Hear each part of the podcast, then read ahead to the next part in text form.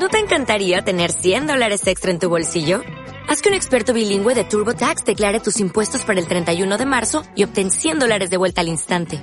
Porque no importa cuáles hayan sido tus logros del año pasado, TurboTax hace que cuenten. Obtén 100 dólares de vuelta y tus impuestos con 100% de precisión. Solo con Intuit TurboTax. Debes declarar para el 31 de marzo. Crédito solo aplicable al costo de la presentación federal con TurboTax Full Service. Oferta sujeta a cambios o cancelación en cualquier momento. Bienvenidos a Radio Libertad Constituyente.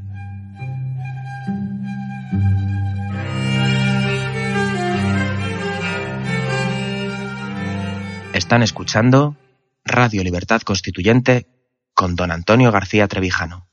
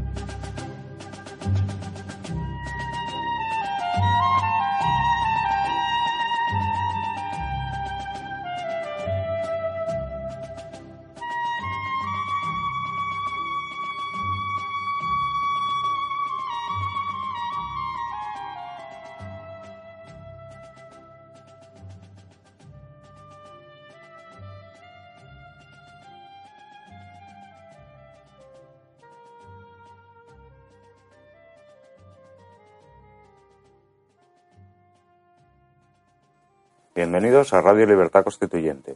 Les habla Eduardo Pras. Hoy es lunes 3 de abril de 2017 y en el programa de hoy nos acompañan desde Cartagena de Indias Vicente Ferrer. Buenos días, don Vicente. Hola amigos, ¿qué tal? ¿Cómo estáis? Desde México nos acompaña Mauricio Ramírez. Buenos días, don, Ra- don Mauricio. Hola, ¿qué tal? Buenos días a todos. Y en el estudio de Somos Aguas nos acompaña Elena Bazán. Buenos días, Elena. Buenos días, Eduardo. Y don Antonio García Trevijano. Buenos días, don Antonio. Sí, eh, hoy continúa la naturaleza ofreciendo en la península, aquí en, Ibérica, en este extremo oeste de Europa, pues una luminosidad propia de la plena primavera y sin embargo sigue el clima frío, lo cual favorece, eh, estimula la actividad y a la vez la alegría eh, del paisaje con esta luz y ya los brotes que comienzan de la primavera renuevan las energías y también las esperanzas de los proyectos vitales, no de los colectivos, porque los proyectos colectivos no dependen de la naturaleza exterior, sino de la humana, y esa es bastante pobre, bastante deficiente para vislumbrar, trabajar y dedicar sus esfuerzos a la mejora de las colectividades. Ahí prima lo individual. Hoy vamos a comentar con nuestros grandes amigos de México y de Colombia. Vamos a comentar, en realidad teníamos que empezar por Ecuador y luego continuar con Venezuela y luego con Colombia. Pero Ecuador, aunque se conocen ya eh, prácticamente la totalidad de los resultados, sin embargo, yo creo, y están de acuerdo todos, vamos a esperar a mañana para que eh, Gustavo, desde Guayaquil, nos explique los resultados que son muy ajustados, donde se ha producido lo que se esperaba, y es que en Guayaquil, la ciudad más poblada de Perú, de Ecuador, triunfara la candidatura de Lazo, la oposición al gobierno de Correa, y que en cambio en Quito triunfara Lenín Moreno. Vamos a esperar porque la incógnita parece ya despejada. En Guayaquil como había obtenido una representación importante, eh, un tercer partido de una mujer, Cintia, que llegó a tener un poquito más del 30% al, al no participar en la segunda vuelta y haber tenido allí una cierto predominio pequeño Lazo, si recogía todos los votos de Cintia de este tercer partido, hubiera sido el ganador. Pero parece ser que no, que han llegado muy, muy cerca del 50%, pero todavía no quiero adelantar nada. Esto solamente digo para que sepan nuestros oyentes que somos conscientes de que el tema hoy estaba en Ecuador, el principal, pero que lo haremos para mañana. En cambio, hoy sí que vamos a tratar lo mejor posible, es decir, con la mayor meditación y reflexión posible sobre lo que está sucediendo en Venezuela, y digo bien, está sucediendo, no de lo que ha sucedido, porque lo que ha sucedido no ha terminado. El pasado presente está sucediendo. Es el gerundio el que toma la forma verbal para explicar que en Venezuela está clarísimo que eso no ha terminado ahí. Por eso voy a dar entrada enseguida. Pues eh, me da igual al que quiera, Vicente o Gustavo, para empezar hablando de Venezuela. Así que adelante, cualquiera de los dos. Ah, no se produzca indecisión, hombre. Pues como damos siempre a Vicente, que, que, parece Mauricio, Mauricio, claro. Yo como tengo, porque sí que creo que hay que dar los datos que, que los medios españoles no se han dado mucho. No, no, ninguno, ninguno. Poco. Eh, voy a lo más detallado posible. Luego ya, por supuesto, Mauricio que complete si quiere o que comente. Es que él me lo dio a mí, Mauricio me lo ha dado a mí hace unos minutos. Sí. Vamos a ver, yo creo que es bueno primero explicar un poco qué ha pasado. Venga, venga. pues Vicente, empieza Vicente y luego Mauricio. Bien, pues, eh, en primer lugar, como sabemos, nos desayunamos con que el presidente del Tribunal Supremo, del Superior de, Venezuela, Pero un momento, Moreno, un momento, sí, sí. A ver, sigue, sí había, había declarado eh, a la Asamblea, le había retirado todas sus competencias. En, dos sentencias, la 156 y 157 o algo así. Bien, eh, aquí comienza, digamos, esta crisis que tenía todos los visos de ser un golpe de Maduro para, para definitivamente deshacerse de. Pero la, primera, la primera pregunta es: ¿el Supremo o la Sala Constitucional del Supremo? ¿Quién ha tomado la, esa decisión? el presidente del tribunal, no, del, Tribunal eh, Superior de Justicia de Venezuela. Entendido. Pero no, la, no el sección constitucional. Es que había una pues confusión. Es que la noticia. tiene razón, tiene razón. Es un detalle que a lo mejor se. es que la noticia del país es, confusa. Porque habla de los dos. Lo que entendía era que era el, pleno del Tribunal Superior de Justicia, es decir, que no, no era un documento del presidente, sino que se presentó como del grupo total de magistrados. Sí, sí, sí, ah, ah. exactamente. El, tribunal, el tribunal, el, presidente simplemente hizo de, como se dice aquí, de vocero. O sea, el, correcto. E, es una sentencia, como he dicho, del Tribunal Superior de Justicia. Sí, pero la duda que ha planteado el periódico El País no lo plantea con duda, es que unas veces dice esto que acaba de decir y en otras dice exactamente el, la sección de constitucional del Supremo. Y quiero saber si es que allí está como en Estados Unidos, es que no lo sé. No, es que yo creo, yo creo que ni ellos mismos, es decir, ellos lo han hecho como Tribunal eh, Superior de Justicia. Dime, dime, Mauricio, si... Mauricio. No lo oigo, no yo no comentando nada. No, es que Michael, Michael Moreno, hay que decir que esto ha sido. Eh, ¿Quién es Michael Moreno, el presidente del tribunal? Este, que había sido elegido apenas hacía un año y pico. Sí. Y, el, y la Asamblea Nacional había cuestionado ese, nombramiento, ¿sí? Ese y de otros del miembros del Tribunal Superior de Justicia. Sí.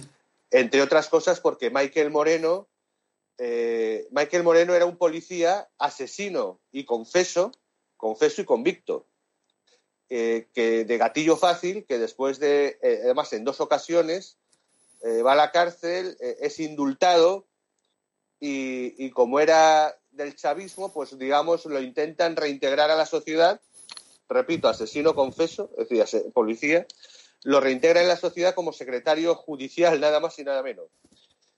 Y de secretario judicial, eh, Maduro, en un momento dado, eh, por supuesto, por su, por su fuerza o por su o porque lo querían o por, o por su lealtad al partido, lo hace presidente del Tribunal Superior de Justicia. Eh, es interesante lo que cuentas.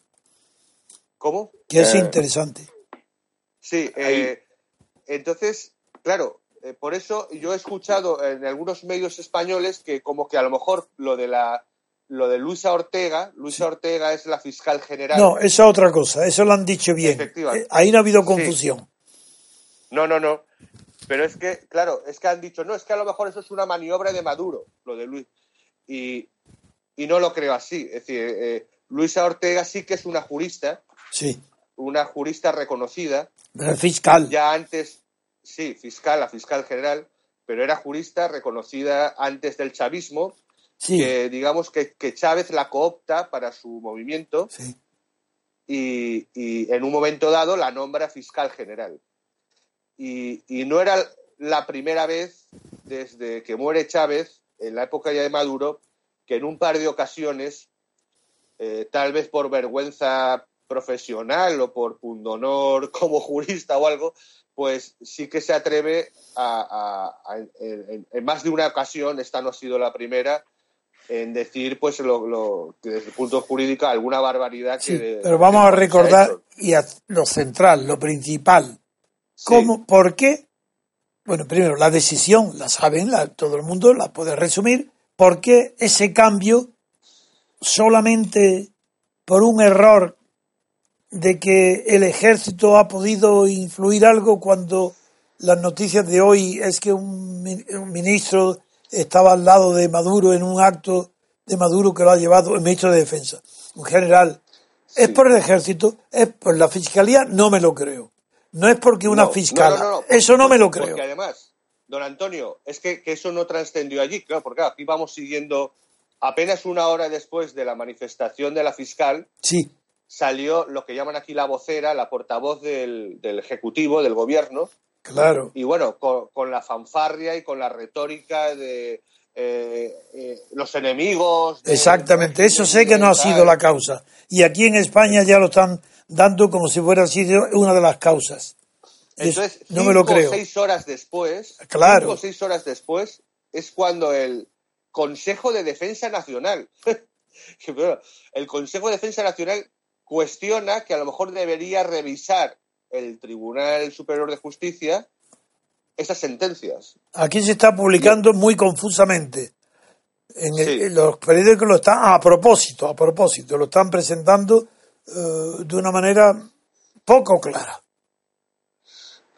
A ver, habría que decir exactamente cuál es, cómo es el ejército en Venezuela. Eh, eh, y otra cosa, otra cosa, recordar lo que le pasó al propio Chávez, recordáis perfectamente, al principio, cuando lo echaron y volvió a las 48 horas, sí, con más poder que del que tenía cuando salió.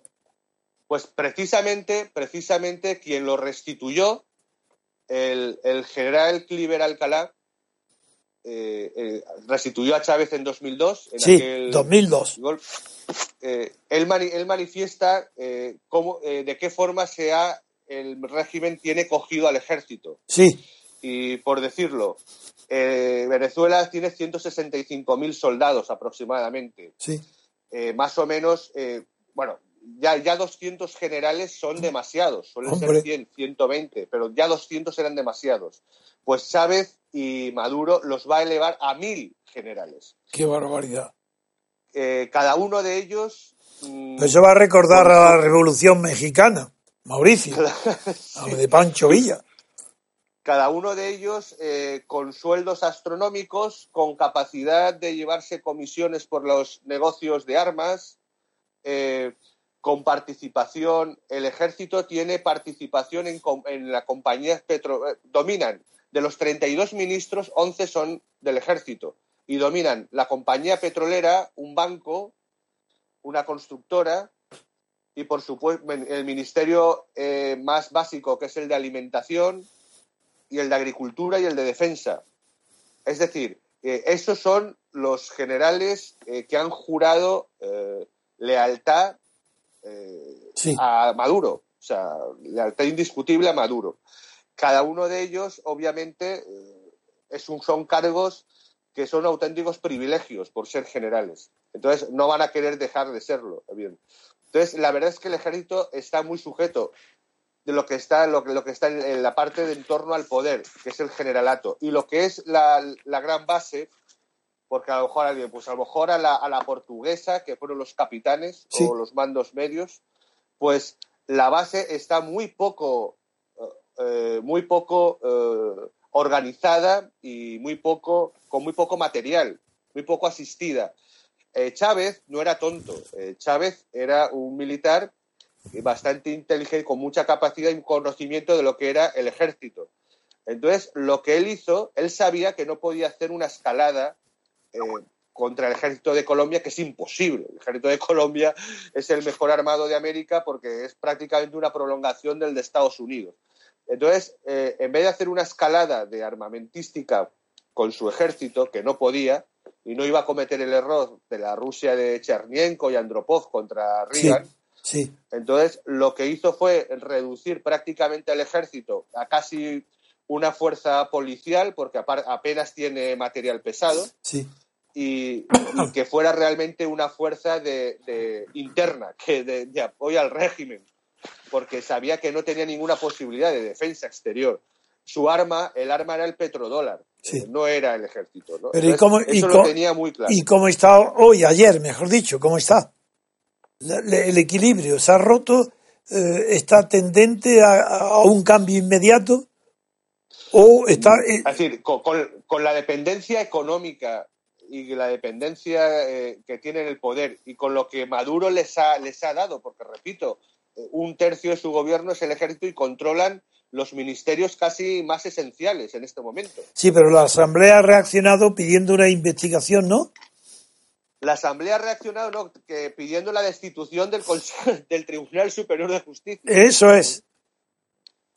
Ahí creo que hay un antecedente importante, ¿no? Que este que mencionar, que es que eh, lo que lo que te dijiste tú, los magistrados una vez que pierden la, la mayoría en el en la asamblea, la maniobra de salida que en ese momento hizo Diosdado Cabello fue justamente el nombrar rápidamente una serie de magistrados al Tribunal Supremo de Sí. manera de que aunque perdieran la eh, creo la maniobra era doble porque el Tribunal Supremo iba a manifestar la legalidad de la elección de los diputados a la Asamblea y asegurarse que aun si perdían la Asamblea eh, mantuvieran la hegemonía sobre el Tribunal Supremo.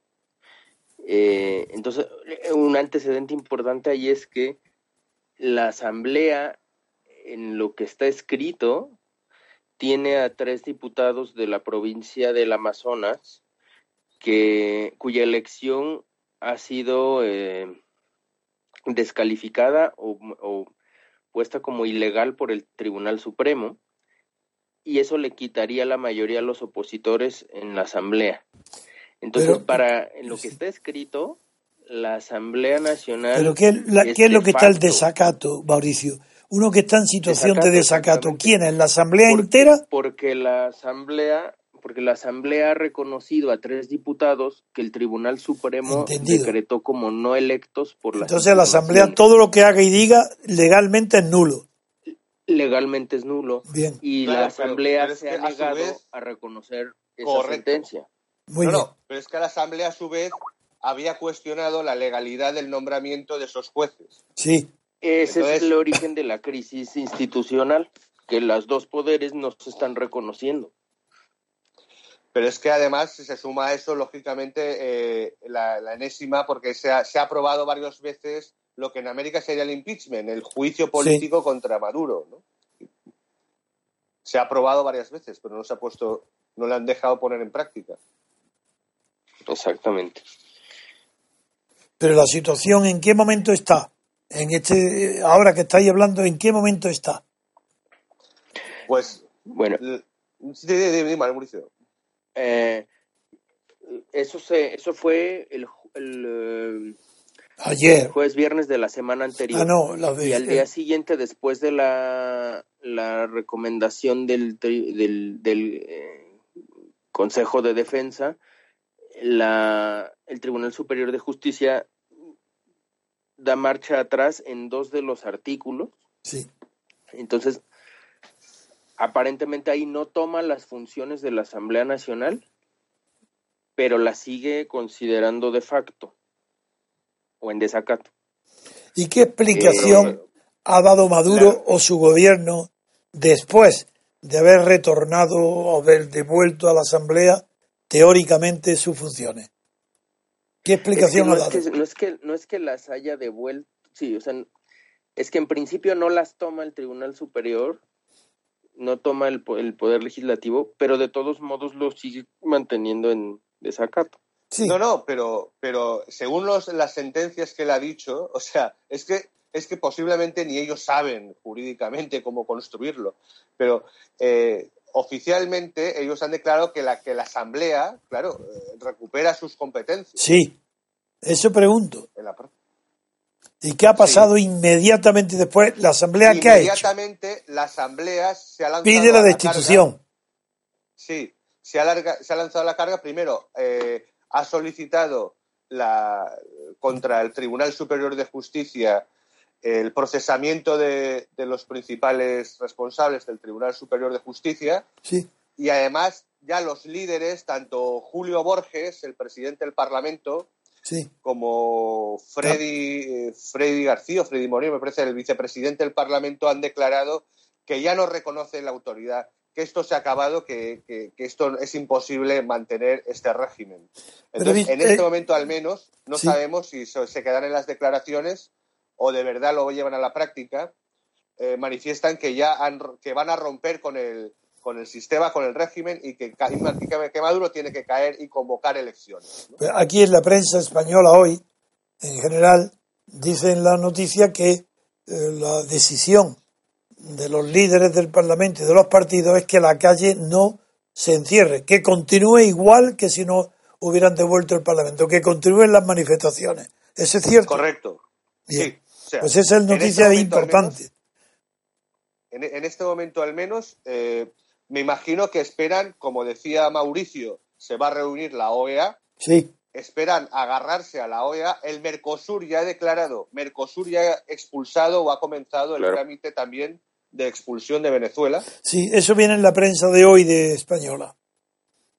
y, y- y se agarran eso y, y parece ser que por fin, siguiendo lo que, lo que Leopoldo López dijo que tenía que haberse hecho hace medio año, parece que, que han roto, vamos a ver qué pasa al final, pero de, de momento han roto eh, con el régimen directamente. O sea, Pero creo que eh, también es, quiere que pero, pero creo que hay otra división en las oposiciones políticas.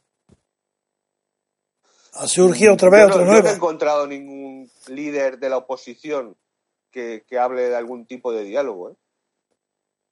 Vamos, eh, No, no se ha escuchado algo así. Zapatero, el, el único es Zapatero que, bueno, está cubriendo de dignidad lo- Y de gloria lo- personal. la- y de gloria la, la- la política española y, y los expresidentes españoles. eh, está, bueno, de una forma realmente eh, es deplorable lo de lo de Zapatero. de-. Deben de estar pagándole mucho, es la única Hombre, explicación. pues, Claro. porque es algo terrible que, que, que sigan, que se mantengan en la ley, que no, no habla ni siquiera de presos políticos. Es, ter- es terrorífico, la verdad, lo de Zapatero. ¿no?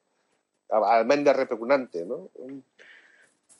Eh, Dime, dime. sí. No, continúa.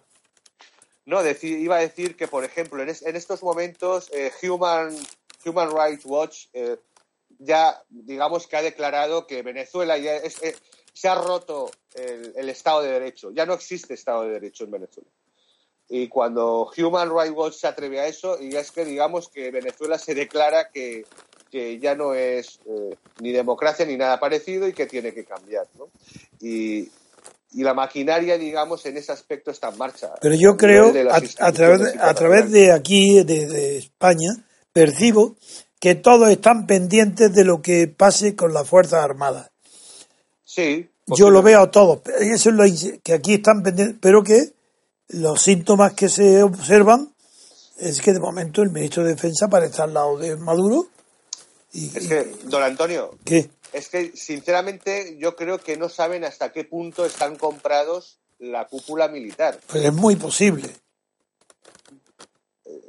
Es que yo creo más que, que pueda haber un, un, conflicto serio y generalizado a partir de las manifestaciones civiles eh, que, que, realmente alguien del ejército, que es claro que hay ejército, que no está en el gobierno, pero es que la que está en el gobierno es muy fuerte.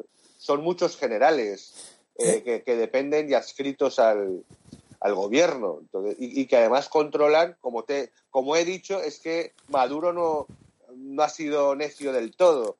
Eh, se ha aliado en su propio gobierno con un montón de generales y de fuerzas de los que depende la misma alimentación más básica. Es que no sé hasta qué punto eh, el, no se sabe que el ejército tenga capacidad de reaccionar. ¿Cuál ejército? Pero es que ha habido ahora en el ejército hay también otras declaraciones muy destacadas aquí de un general llamado Ever García Plaza, que ha hecho una entrevista en el nuevo Heraldo, el nuevo, Heraldo, donde dice, en, esa entrevista del sábado, que él mismo participó, el general, en una reunión celebrada la víspera de los comicios de abril del 13, del año 13, en la que fue elegido el sucesor de Hugo Chávez, así de Maduro en la que y este director de la policía política Miguel otro Miguel Rodríguez Torres planteó al ministro de Defensa de la época, a Diego Melero, desconocer un eventual triunfo del aspirante opositor que era en lo de Capriles. Y la cúpula militar se resistió a cumplir la orden del gobierno eso es lo que ha afirmado hoy este general. Eh, claro, esto parece que en el ejército empiezan a, verse ciertas posiciones que no son las del bloque de continuismo de Chávez y que Maduro se impuso entonces por menos del 2% y que los militares aceptaron el resultado para no enfrentarse entre ellos a pesar de las numerosas irregularidades que registró en la elección. Y esto está apareciendo hoy. Estos sean padrinos Padrino es el, a Padrino se le atribuyen las posturas parecidas en estas elecciones parlamentarias que dieron a la oposición el control de, del legislativo. Eh, y aunque no hay evidencia independiente que, que sustente estas versiones, sin embargo, las veces que aparecen criterios distintos, eh, sin embargo coinciden en ciertos puntos los criterios de las fuerzas políticas de Venezuela. Creen, por ejemplo, por ejemplo, creen, creen a pie, por ejemplo, creen a pie juntillas todos en el poder de coacción de las fuerzas armadas y eso es mientras eso continúe todo lo demás que pase no va a llegar y va a continuar dividida la oposición ese es mi análisis personal, pese a la apariencia. No, no, claro. Es que habrá que ver eh, en una semana qué, qué, está pasando. Eso. Como usted dice, sí. Eh, son capaces de volver a esa unidad que estuvo a punto de tumbar a Maduro. Eso es. O se va a volver a separar. habrá que verlo. Y eso hay que verlo ahora.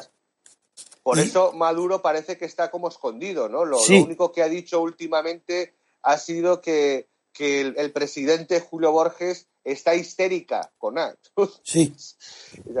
Pero fuera de eso, eh, no, ha, no, ha hecho ningún movimiento. Bueno, quiere decir eh, que como esto está tan inestable, Vicente, pues tú en cuanto veas ya un síntoma de algo, llama e interviene aunque no esté avisado para estar al día. Y lo mismo voy a decir también en Venezuela para ver, perdón, en Ecuador cuando hablemos mañana con él, con, con Gustavo. Muy bien, pues pasamos. Ahí yo quería comentar sobre el, tema de la OEA. Venga, Mauricio, sí. Claro. el día 23 de marzo hubo una reunión donde participó la canciller Daisy. Eh, y ella pidió que se hiciera una votación respecto al, a si la OEA incluía el tema de Venezuela en su agenda del día. Fue una, una situación bastante peculiar ahí en la reunión porque normalmente pues son temas que no se votan, está en la agenda y, y se discute, ¿no? Eh, entonces, ella quería documentar qué países estaban de acuerdo en que se abordara el tema de Venezuela ahí y perdieron la votación. Se, se 20 países eh, mostraron que, que, querían incorporar el tema de Venezuela en la agenda y, y, así quedó. Y yo creo que eso también es un tema importante porque ahí ya la OEA había demostrado que tenía tanto la potencia para um, intervenir, o sea, tenía el número de votos, Sí.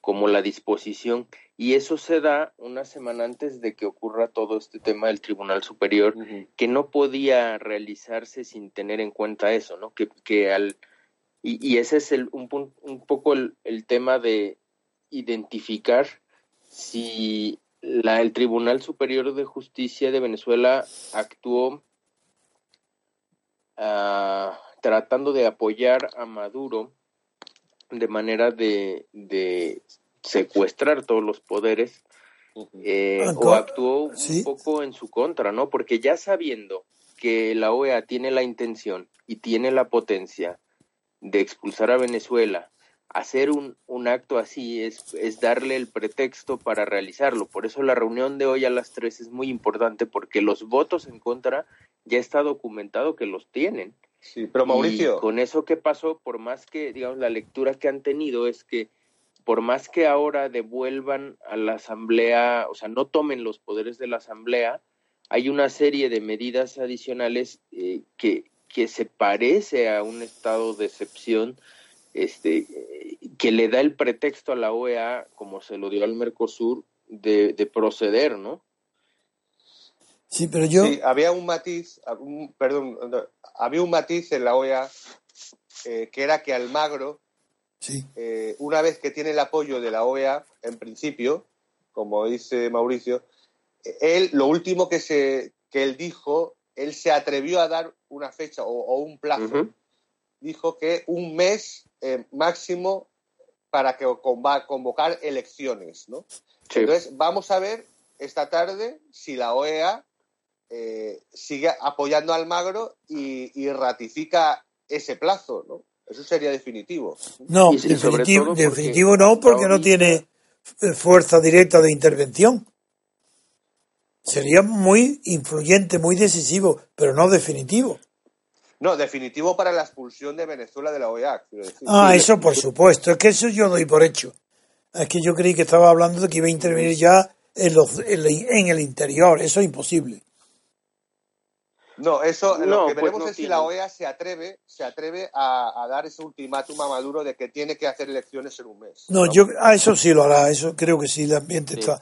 Pero de todas formas, aunque conocéis muy bien que yo eh, no doy mi criterio hasta que no tengo datos en los que fiarme, sin embargo aquí eh, hay tantísimas sombras, tantos eh, insinuaciones, tantos amagos no llevados a cabo y que sin embargo tampoco han sido retiradas las fuerzas de resistencia, que es muy probable que haya acontecimientos extraordinarios con independencia de lo que haga la OEA. Y que esos acontecimientos extraordinarios, desde luego, no van a ser los mismos que pretende la oposición, porque yo la veo a la defensiva y esperando que venga de, de fuera de ellos, no de ella misma. No tiene confianza Sí. en ella misma. Claro. ¿Y eso qué quiere decir? Pues quiere decir que el ejército va a cambiar de caballo o va a hacer algo ahí. Y, y apoyar. es muy probable que es, es justo eso es lo que le están poniendo, ¿no? Poner todo el marco internacional en contra para que alguien dentro Exactamente. chavismo Mauricio, te agradezco Pero- muchísimo porque esa es mi impresión. Y no, y no no puedo, no puedo que porque me resisto a dar eh, un criterio fijo porque me falta datos. Pero sin embargo, la No. intuición a la que no quiero recurrir me dice que ahí están siendo amagos de, de fuerzas, fuerzas que al amagar están poniendo en marcha las tensiones de esa misma fuerza. Y eso va- les va a obligar a actuar. Precisamente porque hay demasiados amagos. Pero no sabemos si, es decir, ahí, si el ejército tiene un apoyo exterior como Estados Unidos, la inteligencia, que no Bueno, sabemos lo habría hecho ya.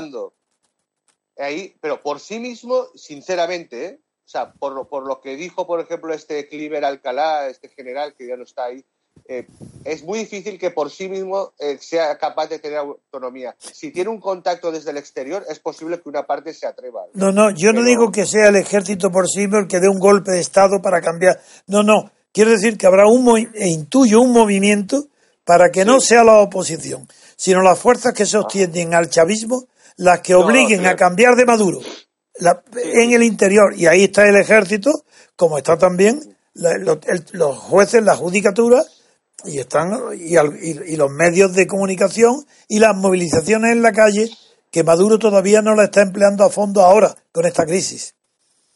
Eso es verdad. Eso es la prueba de que la, que la oposición tampoco está haciendo demasiado porque los círculos bolivarianos no se están movilizando. Exacto. Bueno, pues todo eso tiene un significado político muy importante, más que las palabras.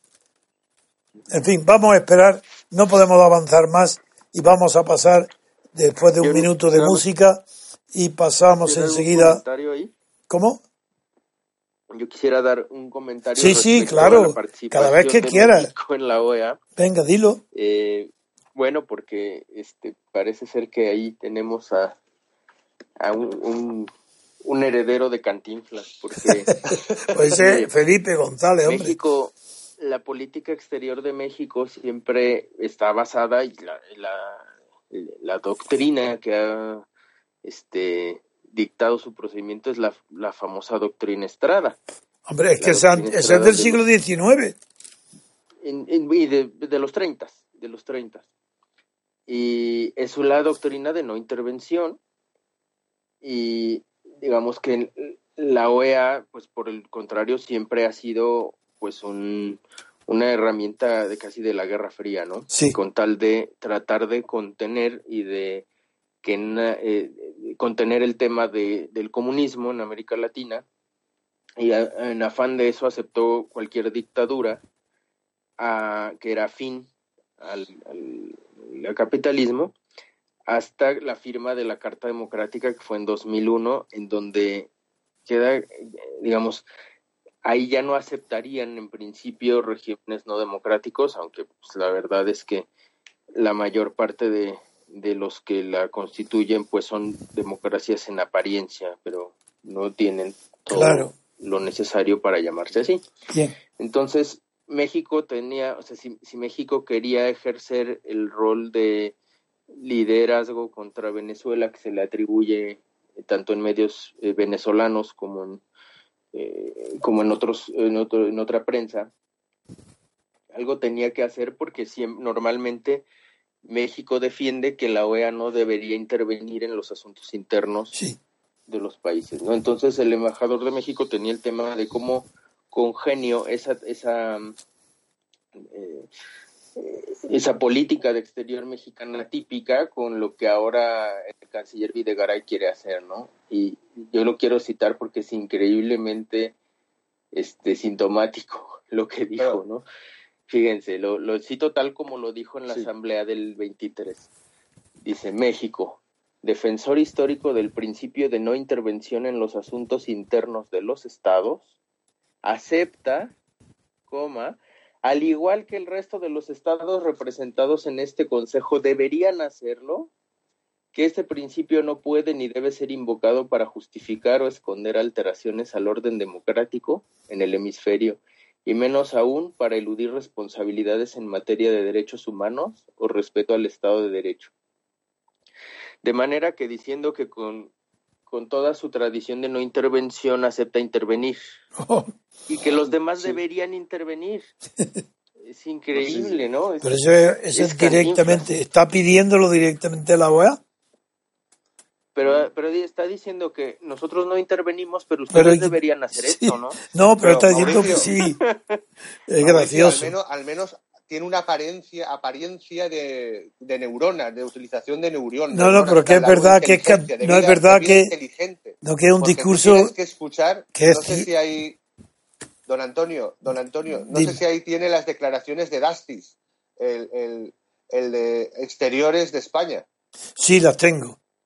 Las tengo y lo bueno, eso, eso, eso más da ganas de llorar, más bien. Las de Daxi sobre, sobre Venezuela. Ah, sobre ese... Esa no la he visto. Lo que yo comenté ayer, porque son extraordinarias, que me ha copiado al pie de la letra cuando eh, habló de la carta de Teresa May. Ha rectificado por completo, ha dicho lo contrario que de Rajoy, lo contrario de la UE, lo contrario de toda la prensa europea. Ha dicho que la carta de Teresa May no contiene ninguna amenaza ni chantaje. Y eso fue lo que dije yo. Y la he repetido al pie de la letra. Creí que te referías a eso.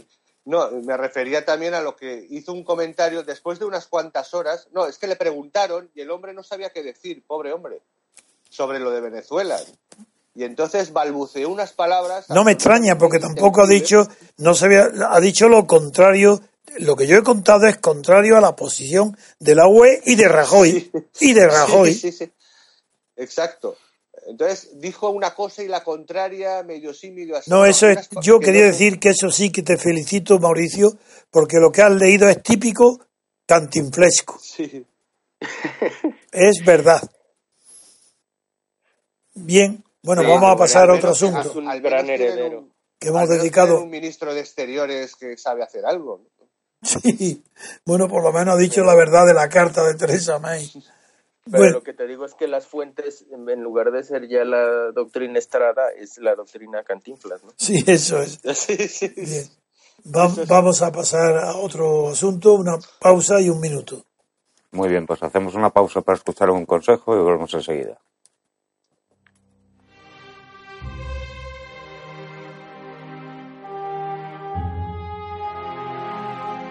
Queridos oyentes, Además de nuestro buzón arroba diariorc.com, ahora podéis hacernos llegar vuestras preguntas para Antonio García Trevijano enviando un mensaje de voz a nuestro WhatsApp en el número 605 02 3473. Repetimos, 605 02 3473. Es importante que seáis breves y concisos para poder atender todas vuestras preguntas. Utilizad esta vía solo para mensajes de audio, puesto que ni texto ni vídeos serán atendidos. Continuamos el programa saludando a Hilario García, que se incorpora desde Inglaterra. Buenos días, Hilario. Muy buenos días. Un placer estar aquí entre tantos repúblicos, amigos y con don Antonio, por supuesto. Pues ya sabes que te esperará una intervención después de que termine Vicente la suya que hablará de Colombia y un repasito corto también a Donald Trump, que es obligado. No se puede hablar hoy de nada de política sin hablar de Donald Trump, sea en Rusia o sea en África del Sur o en China. La noticia será siempre Donald Trump. Pues venga, vamos con Colombia. Desde Cartagena de Indias nos habla Vicente. Pues sí, don Antonio, en Colombia, como están todos los medios, eh, ha coincidido una, tragedia, la tragedia esta de Mocoa. Sí. Eh, una tragedia pues que se está sintiendo mucho porque aparte de que son bastantes muertos de una, son dos, ya llevan 200, seguramente eh, se elevará a más, a bastantes más. y de ellos ya más de 60 niños. y lo que pasa es que no ha sido, no sé si recordarán, sobre todo, bueno, a nivel internacional, yo recuerdo en los 80 eh, eh, la imagen aquella de, ese movimiento de, barro, que había un niño atrapado que se intentó salvar, una imagen internacionalmente muy famosa. El, fenómeno, el fenómeno atmosférico es el mismo que ha afectado a Perú, el mismo. Seguramente, porque eh, próximamente va a continuar las lluvias en esa zona. no, porque en Perú leí un artículo de Vargas Llosa que ha afectado a, la, a donde él ha nacido, a su sitio, era muy emotivo y muy impresionante. Fue ayer. Bueno, la cuestión es que no es que haya sido como en aquella ocasión del niño que estaba atrapado en zona rural, que cayó un, lodazal encima de unos pueblos. Aquí es que es la capital, la capital del ah, departamento, ¿no? Sí. Que ha arrasado una ciudad entera. Pero en Bogotá. pero ¿cómo es posible, cómo es posible que haya eh, colapsado los sistemas de, pues, eh, de desagüe y, y, que haya arrasado una, se supone, capital de un departamento, ¿no? Entonces, pero bueno, todo esto ha coincidido también con que, eh, por suerte o por desgracia, aunque sea cruel decirlo, a Santos estaba eh, políticamente bastante comprometido. Eh, eh, este uno, o sea, ayer, ayer, no, antes de ayer, hubo unas marchas generalizadas en todo el país solicitando su, su dimisión. Y, y, bueno, de pronto ha ocurrido esta desgracia y, claro, a pesar de la desgracia también, eh, porque es verdad que los medios sí que reflejaron, ¿eh? no, no trataron, sí que reflejaron también las marchas de, contra Santos. Entonces, eh, al mismo tiempo ha hecho una ofensiva en la selva, ha bombardeado. Ahí está, ese es el tema. Ya, ha matado un destacamento entero de 9, 10 soldados, de pero, 9, 10 guerrilleros. Pero, pero el premio Nobel, el premio Nobel de la Paz que ha sido dada por eso, está ahora, tiene que devolver el premio Nobel para poder atacar y hacer lo que está haciendo, que es. pues que se ve que es mejor la supervivencia que, que el, premio Nobel. La cuestión esta es que políticamente se ve muy comprometido o de cada vez, a pesar de que yo ya comenté que había el jefe de campaña se sacrificó por él, dijo que todo él era por su culpa, que él no sabía nada. Eh, a pesar de eso, eh, Odebrecht cada vez está invadiendo todo, se está ah, acercando demasiado a él. Y este movimiento del 1 de abril, la verdad es que ha sido muy fuerte en su contra. ¿no? entonces, eh, se ve que no le ha bastado la desgracia esta de los fenómenos meteorológicos y, y, se ha lanzado una ofensiva contra él. ¿Y ese bombardeo ha sido en, plena selva o cómo ha sido? Sí, ha, sido un ataque en la selva, un destacamento eh, entero del ELN en la selva, como con, no con la policía, no ha sido precisamente una acción policial, sino una, una acción del ejército masiva, aviación, eh, artillería pesada, aviación, etcétera. ¿Y se sabe las víctimas? Como mínimo nueve guerrilleros de momento. bueno, eso, no se, le, eso no se le llaman víctimas nunca. Bueno, no, bajas. Eh, eso. Son bajas. Son bajas. Efectivamente. Bien. Y pues vamos a comentar algo de, antes de, que sea más tarde y para darle ánimo luego a Hilario, a ver qué, qué noticias trae de, del presidente del mundo, Donald Trump. Del mundo, Trump. Sí, del mundo. Bueno, es correcto. Pues bueno, Trump, eh, hay dos cosas que en los medios de comunicación de Estados Unidos, hay unos medios que siguen agarrándose a la, a la caza y captura de, Trump a través de lo de Rusia, que ya, son, pes, ya son pesados. Bueno, ha hecho el colmo, el colmo de la bajeza, ha sido en España el diario El País. Ha publicado dos páginas para vincular a un mafioso con de cárcel en España detenido con la eh, relación con, relacionándolo con Donald Trump pero no directamente pero pero muy directa y dos páginas eso es miserable porque no hay prueba ninguna es solamente que, que cuando habla de este asunto dice las pruebas que implican al aliado ruso de Trump con el crimen organizado. Ese es el título. Así que ya es el colmo. ¿Hasta dónde han llegado? Y luego lees el largo reportaje de doble página y no es nada. Nada. sí, pues luego eh, la CNN sigue en su, en su historia. Eh, ya no tiene ni audiencia lo de Flynn. Ahora salen que el general Flynn pide inmunidad para declarar, ¿no? pide inmunidad para declarar la información con su relación con Rusia. Bueno, la cuestión está que de verdad que lo que interesa aquí, eh, en este momento, el fuego abierto político está eh, en un par de cosas. Una que, que eh, todavía al juez Gorsuch aún no lo, han, no lo han ratificado en el Senado. Y eso va a ser la gran batalla de la semana que viene, ¿no? La confirmación de Gorsuch en la, Corte Suprema de los Estados Unidos. Y otra es que, su, el cuñado, no, su yerno, mejor dicho, Kastner, de pronto está haciendo una gira en, Oriente Medio y está en Irak. Y, y, también ha coincidido con una declaración de propio Trump diciendo que Corea va es un problema que va a tener que ser solucionado con o sin China. Mm. Sí, interesante noticia, sí. Y luego ya para terminar que, bueno, como siempre, tiene la manía de seguir, para bien o para mal, de, intentar seguir haciendo su programa electoral que prometió. Y entonces, pues, eh, ha firmado unos decretos que van de, eh, primero, contra el déficit público y, y aranceles con productos, contra productos muy baratos, contra los productos muy baratos de, entre otros, de México y de China, ¿no? Y, en esas están. Bien, y quiere, Mauricio, dada tu frontera con, con este presidente tan atípico, ¿tienes algún comentario, algo que recordarnos? No, bueno, en esta semana no, no, ha, no ha habido este, demasiado tema aquí con la relación. que no ha habido ruido. Está, digo, fuera, fuera, fuera de que México está tomando la bandera ante Venezuela, cosa que evidentemente tiene a Estados Unidos detrás. Este, no, yo nada más quería señalar, por ejemplo, que respecto a esas reuniones en Oriente Medio, también el secretario de Estado tuvo una reunión con la gente de Arabia Saudí y que probablemente lo que estén haciendo es eh, haciendo la estrategia para ir contra ISIS, ¿no? Ah, sí.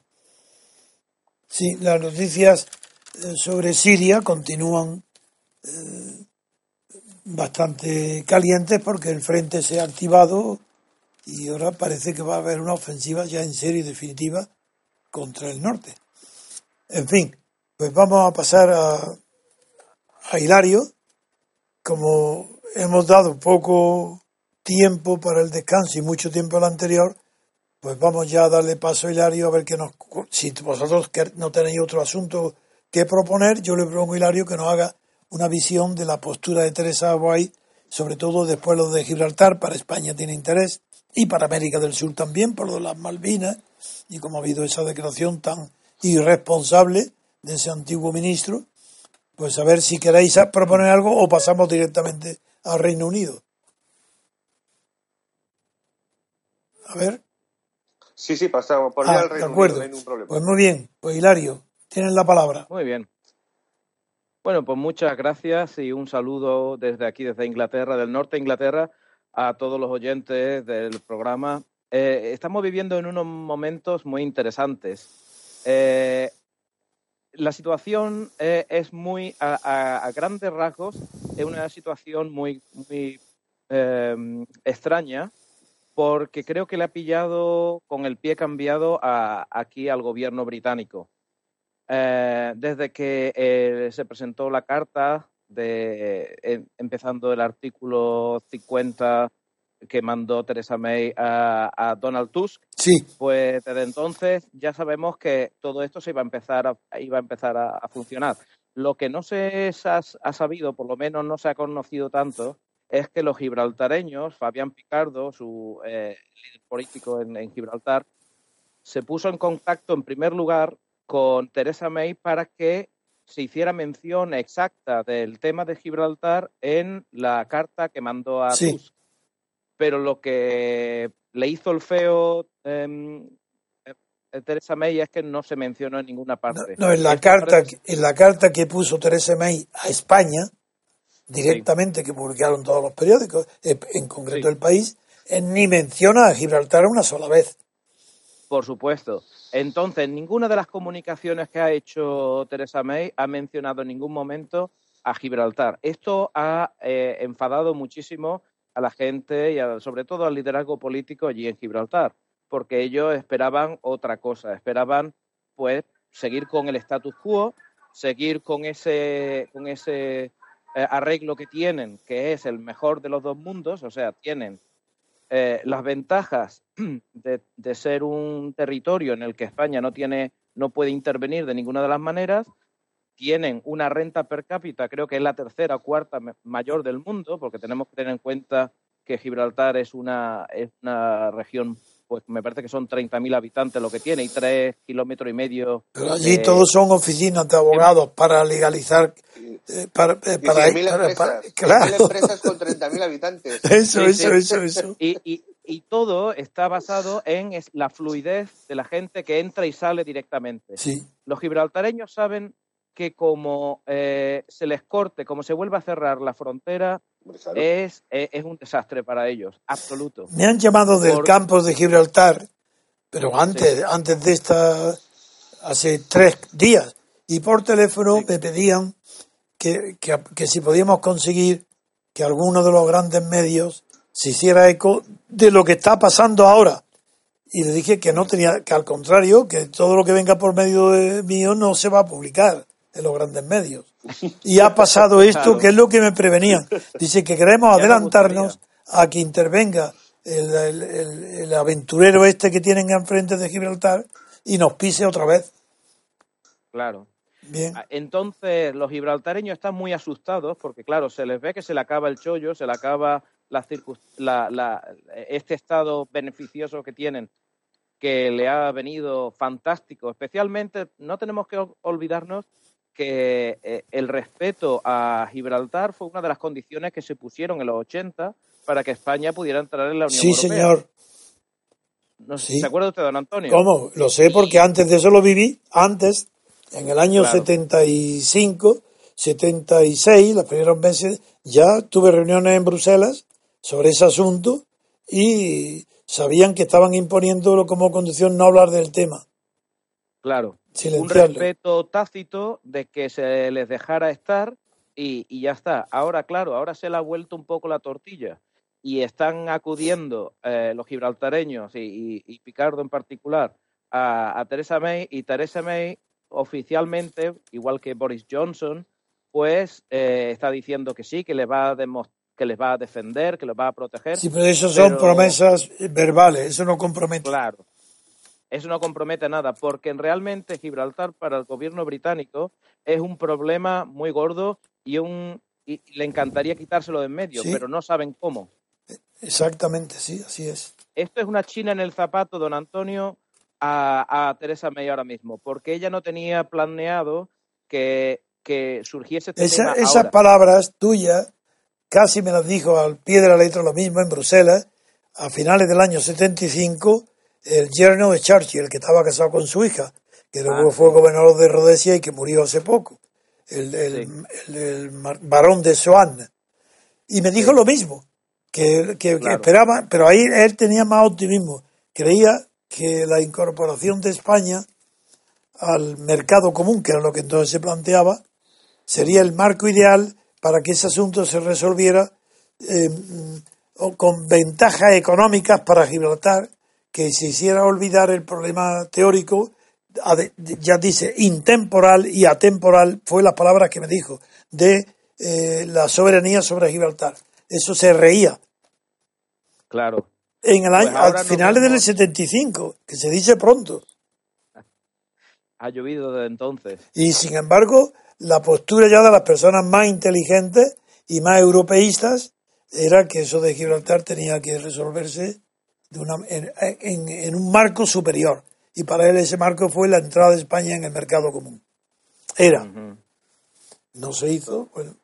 Y, y, desde luego, todas estas cosas que ha mencionado el señor Michael Howard, que es. Es que lo que, lo que ocurre, don Antonio, que usted sabe un poco la psique, un poco la psicología, un poco del poder, eh, es que ahora mismo el Partido Conservador tiene dos, digamos, dos frentes. Eh, tiene por un lado el sector nostálgico, podemos llamar, que Howard pertenece a ese sector en el que sale con esas, esas brutos, como por ejemplo hablar otra vez de las Malvinas. entonces es imperio, es imperio, es nostalgia del imperio.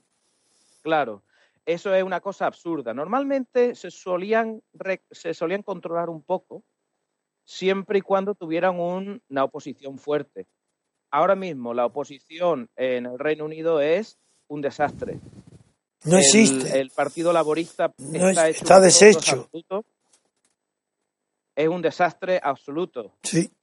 Yo tengo información desde dentro y, es un. No hay, no hay, por dónde cogerlos. No, pero ya lo refleja la propia prensa británica, lo dice, que está deshecho el laborismo. El laborismo está dividido en varias facciones que se Mm, odian entre ellas y que están, haciendo, están en una lucha fratricida absoluta. Y después, eh, Corbyn, que es una persona que, aunque a, nivel particular, pues es una persona con unos valores fuertes y con una trayectoria seria, pero no es no está demostrando no, es líder político, no. No. Entonces, claro, es un poco un desastre. El Partido Laborista, el perdón, el, el Partido eh, eh, los liberales demócratas, ah, el tercero. es un poco desde, desde que se llevó el, el, el chasco tan grandísimo de Nick Clegg, pues no levantan cabeza. Y están ahí un poco dando, pero nada, no tienen, no son oposición. Y la prensa británica no habla tanto de Gibraltar, eso nada. No, aquí sencillamente se está intentando pasar página lo antes posible. Mira, le voy a comentar un poco los, los periódicos eh, de esta mañana, los que mencionan. El Financial Times menciona más a Trump que el tema de Gibraltar. Claro. El Daily Telegraph en portada prácticamente ni lo menciona. Estoy mirándolo, ni lo menciona. El Times ni lo menciona. El, hay un periódico que se llama Metro, que es un periódico de mucha tirada porque es gratuito, lo dan en los, en los trenes, yo lo cojo alguna vez en el tren.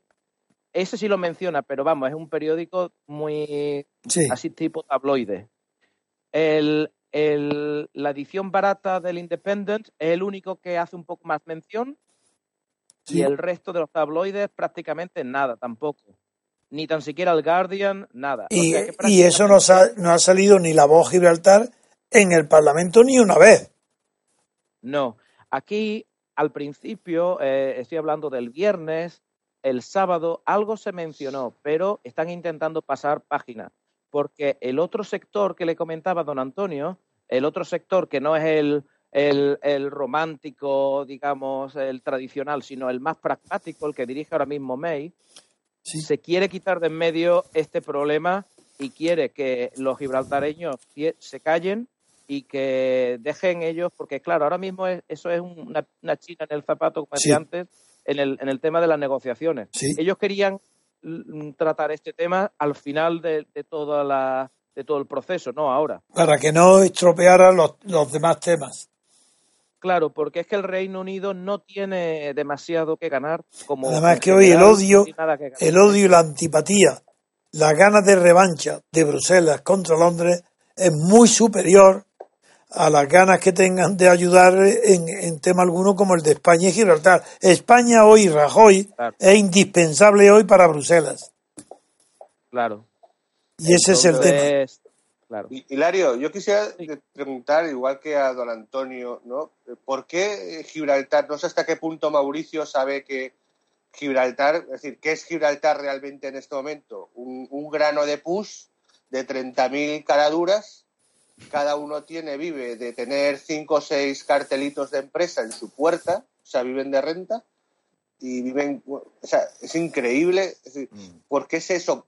¿Por qué España... Eh, eh, tolera eso o no ha tenido una política muy determinada que no que sería muy fácil, es que tan fácil como cerrar y no, no tenemos que ir a ningún conflicto, cerrar y que se apañen, que Gran Bretaña los alimente, ¿no? Hasta que se cansen y, lo devuelvan, ¿no? ¿Por qué no? pero es que la mayoría de las empresas de la Costa del Sol están también conchavadas claro, es que... ahí está. Eso no tiene una explicación el por qué España, el gobierno español, eh, claro. igual que pasa, me recuerda un poco a lo de lo, con Marruecos, ¿no? ¿Por qué se le tolera tantas cosas a Marruecos? Y debe haber, porque hay unos, debe haber unos intereses realmente fuertes detrás de la élite económica y política mm. española, porque si no nos explica cómo es posible que dejemos a 30.000 caraduras hacer, o sea, tener la importancia y, casi quieren hasta ser país, pero bueno, esto que un barrio. Claro, es, que, es que eso es precisamente lo que buscan. Ellos buscan mantener esa unión formal con, el Reino Unido que les, que les proporciona ese tipo de inmunidad, pero al mismo tiempo eh, ellos son eh, totalmente independientes. O sea, son las dos únicas eh, áreas en las que ellos dependen del Reino Unido son en defensa y en política internacional.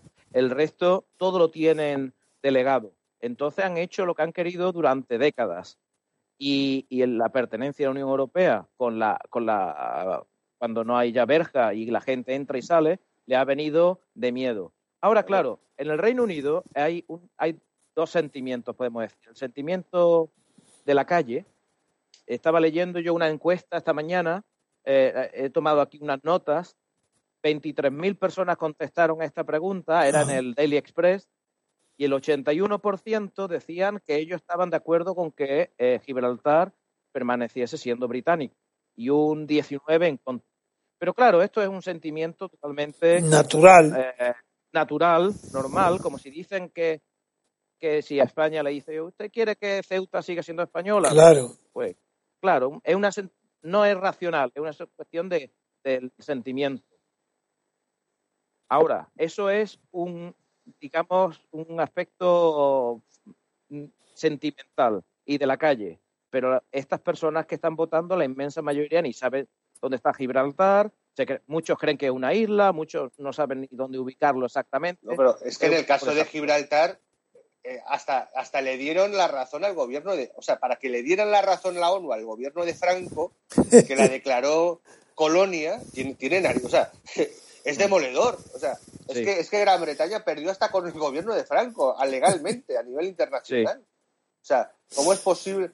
O sea, ¿qué defensa tienen para mantener Gibraltar y por qué ese encono por parte de. siempre ha sido del gobierno británico, cuando, por ejemplo, en Hong Kong, cuando devuelven Hong Kong, tú sabes que, en realidad eh, los 100 años se terminaban de una parte de Hong Kong, eh, de la mm. parte continental. Eh, creo que era que la, de la isla no tienen por qué devolverlo. Es decir, no, no mm. entraba en el, sin embargo lo devolvieron todo de una, todo en conjunto, ¿no? Es decir, y eso era bastante más importante que Gibraltar, ¿no? Es que los gibraltareños están luchando y lucharán con, con uñas y dientes para seguir manteniendo el status quo como mínimo. O sea, el, MCRC, independencia nosotros allí, eh, eh, Hilario, que nosotros, nuestro MCRC tiene una presencia notable allí en el campo de Gibraltar. Y están como es natural todos pendientes de esto. Hombre, claro. Y es lógico que, que, se esté de esta manera, porque es un asunto bastante importante. Ahora, lo que a mí me despista, yo no sé, don Antonio, don Vicente o Mauricio incluso, a cómo veis la postura del, del, del gobierno español porque el nuevo ministro de, Exteriores parece que parece de los payasos de la tele, o sea, es una cosa un poco incomprensible, ¿no? No sabemos a, qué, juega. Es un familiar político de Rajoy, ha llegado por nepotismo.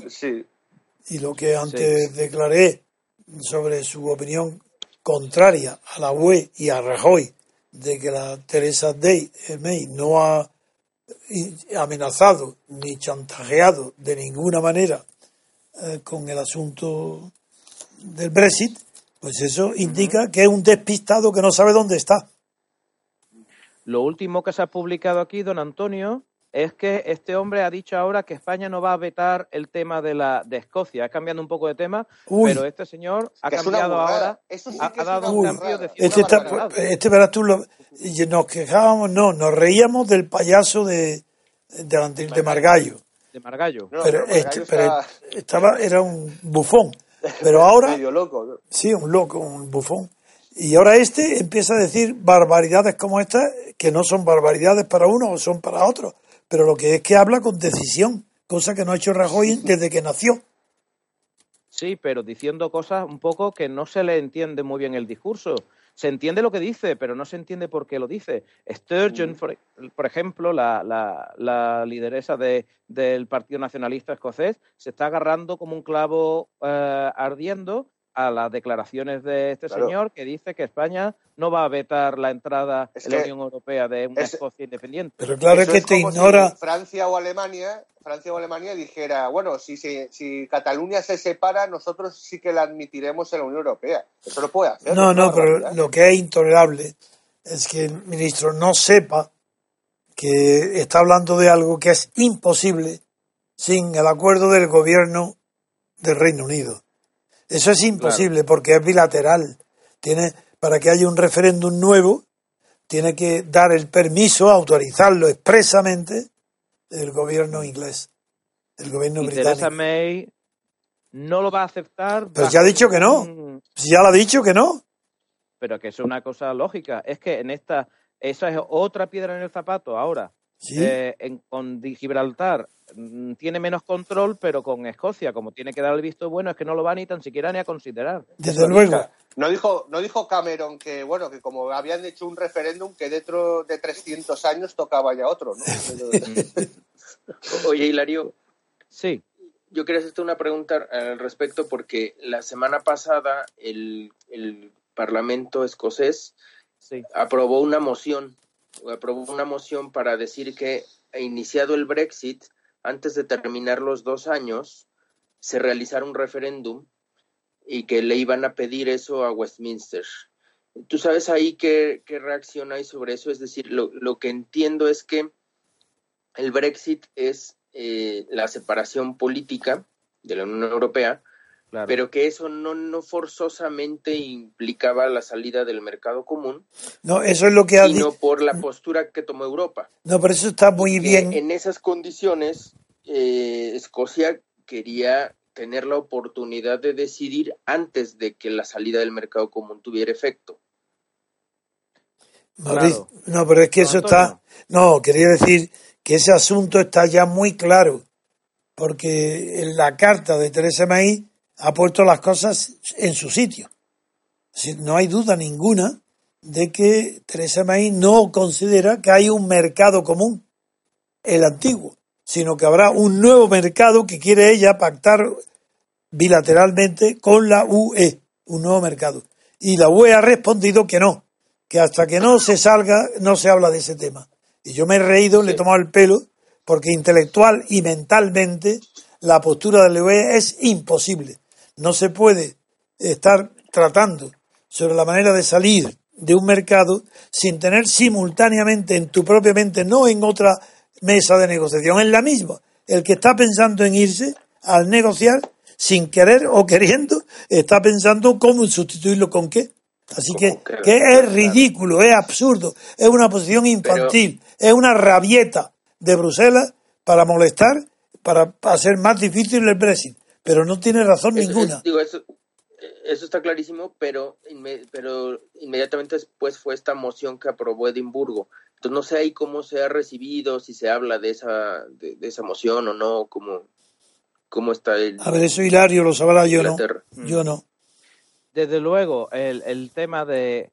Eh, vamos a ver, eh, el tema del nacionalismo escocés es muy interesante porque el nacionalismo escocés prácticamente nunca ha tenido ningún tipo de de presencia hasta que se encontró el famoso petróleo en Escocia. Entonces, el nacionalismo se atendió al sentimiento de nuevo, al sentimiento nacional, para volverse un poco pues a hacer, en vez de que le controlen desde Londres, pues estar mandando desde, desde Edimburgo.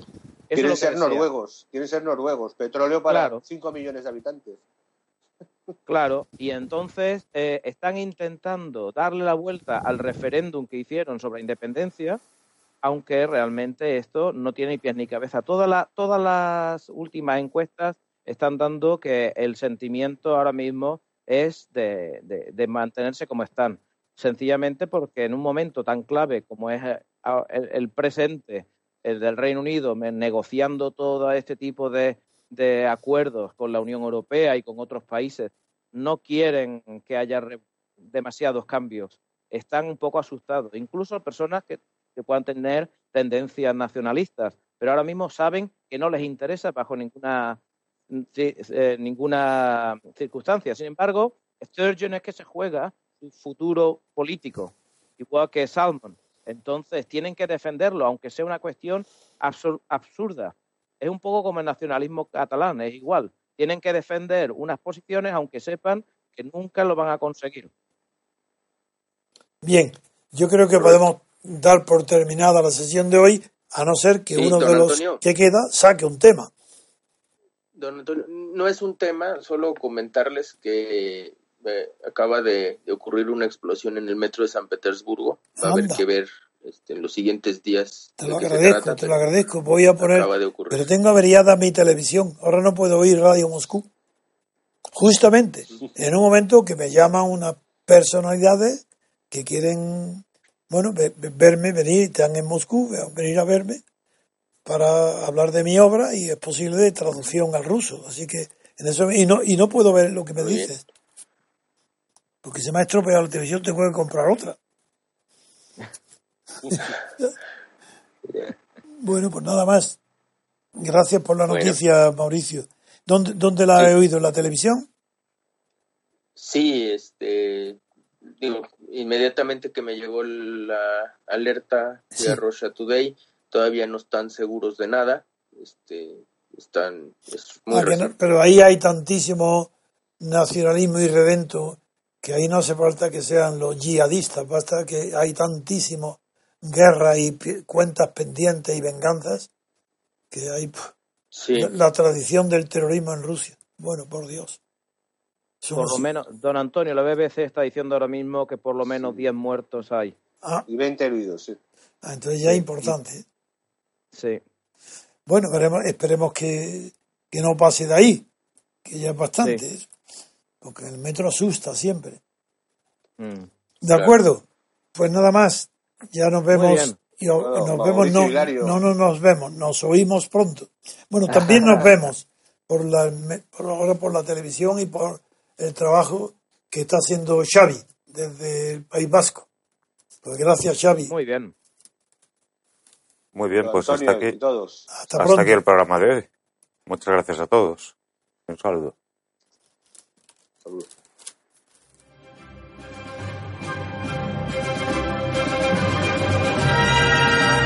Gracias por haber escuchado Radio Libertad Constituyente. No olviden visitar la parrilla de programación en la nueva página web del Movimiento de Ciudadanos hacia la República Constitucional, en la dirección www.mcrc.es. Radio Libertad Constituyente. La libertad viene en nuestra busca.